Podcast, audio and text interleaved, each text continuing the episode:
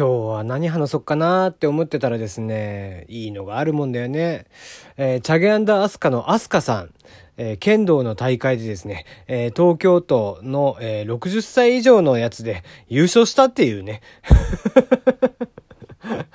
えー、なんか本名のですね、えー、宮崎重明でいいのかな？っていうなお名前で普通に出てたらしいんですけども、えー、優勝したということで、アスカさんも61歳だって。びっくりだけどね。それにもびっくりだし、あ、剣道をしてたんだっていうね。えー、どうやらですね、高校時代はインターハイとかにも出るような、えー、選手だったらしくて。で、えー、今となっては、まあまあ、だいぶ、えー、やってなかったらしいんですけども、まあまあ、事件もあって、ね。で、えー、昨年ぐらいからまた、えー、復帰して、えー、さっと4段を取りまして、で、えー、まあ今回優勝したと。いうことで、まあまあおめでたいですよね。まあでもいいよね。そうしてやっぱり薬とかでね、あの、どうしても、えー、気があちこち行ってしまうと、えー、いう時には、やっぱりこう、そういうふうに武道とか、まあ趣味とかね、えー、何かしら、まあ今までやっぱ音楽はね、えー、や、また再開するとしてもやっぱり仕事っていう意識があるでしょうから、その仕事以外のところでね、何か没頭ができる。ね、何かを見つけてくれれば、やっぱりそうしてね、薬を抜くとかっていうのにも一番いい効果があるんじゃないかなっていう気がしてならないですね。うん。うちの親父もですね、まあ、少林寺拳法というのもずっとやっていて、今何段 ?5 段ぐらいですか ?4 段とか5段ぐらいだと思うんですけども。えー、僕僕が中学校1年生の時に、僕の後から入ってきたんですけども、今ね、えー、僕のお師匠さんの次に、えー、道場で偉くなっていると。うちの親父も頑固でね、もうこれって言ったらもうこればっかりやるんですよ。だから少林寺ももうやり始めたらもうそればっかりやってて。ねえ。で、もう二十何年やってますね。28年ぐらいですか、やってますよ。で、健康オタクなんで、今度はですね、えー、僕と別れてというか、僕がね、えー、地元を離れて、福岡行ってってしてからは、えー、健康オタクになってしまってですね、えそれまでは割とお酒も、えたまに飲んでたし、え普通になんか揚げ物とかも食べてたんですけども、今や朝からですね、ヨーグルトに自分で、えリンゴとかバナナとかを混ぜたやつを ミキサーにかけて、それを飲んでるんだけど、俺にもそれを飲めって言われるんだけど、いらねえわって思って。えー、こっち来た初日2日目ぐらいは、えー、それで朝から、えー、お互い機嫌が悪いっていう状況でしたね。テリーのよもやますぎる部屋。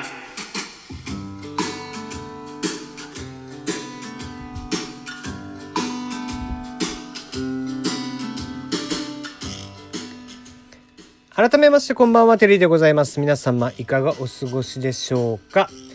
はい、えー、明日がね、えー、即位の礼ということで、えー、祭日ということでね、今年だけのお休み。うん、あり、ありがたいですけどね。平日休み。最近だからさ、もう無理やりこう、月曜日にくっつけるじゃん。3連休とかにしたいがために。あれいらないと思うんだよね。正直。やっぱりこう、週の中にさ、どっかしらに休みがあったりとかすると、ああ、なんか今週得したって気分になるじゃん。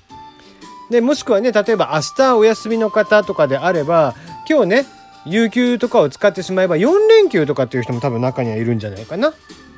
ねだから有給消化をさせる意味でも別に無理してくっつけなくていいと思うんだけどね俺は。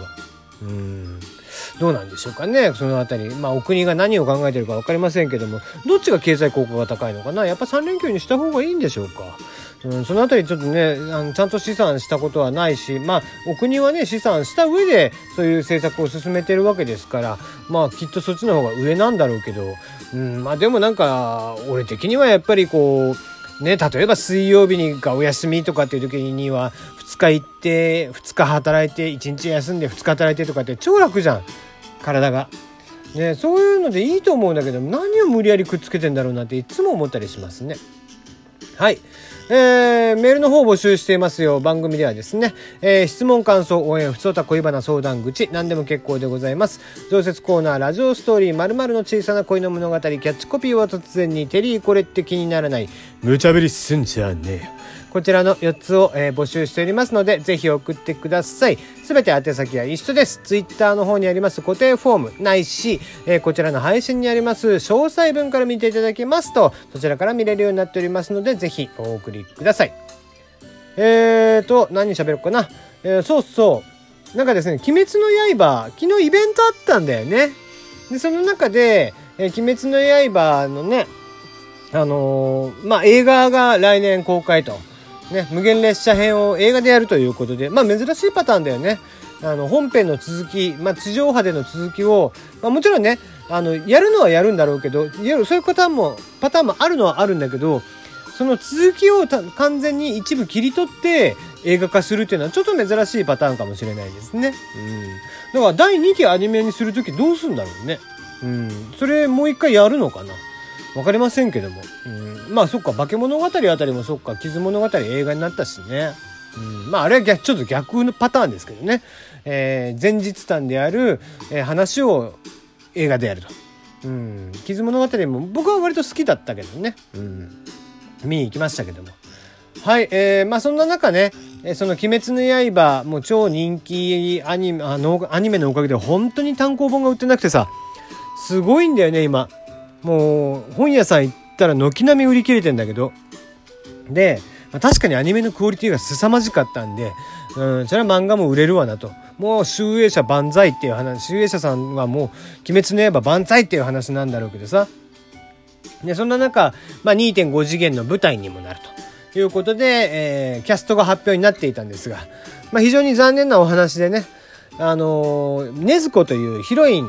かつ主人公の妹の子がいるんですけども、その女の子がですね、ちょっと前にちょっとバズっておりました、えー、鬼滅の刃をパロディにした AV、アダルトビデオがありまして えー、そっちの方がですね、女の子のクオリティが高いという ねそりゃそうですよね。もう昨今のアダルトビデオの女の子たちは本当に美人が多いからね。うん、だから昔の女優、ねタレントさんとかとそうほど変わんないんじゃない？よっぽど今の AKB とかね、えー、欅とか、あの日向とかそこら辺のうん中途半端に寄せ集めで集められたアイドルの子たちよりもよっぽど美人さんが多いですからね。うん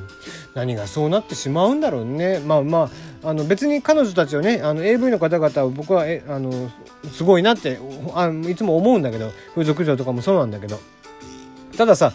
あのアイドルにも本当に負けないルックスなのにそっちを取るっていうところって一体何なんだろうなっては思っちゃうかな。うんだってねえまあいいやこれ以上言うとなんか毒吐きそうだからやめておきましょう。ねえ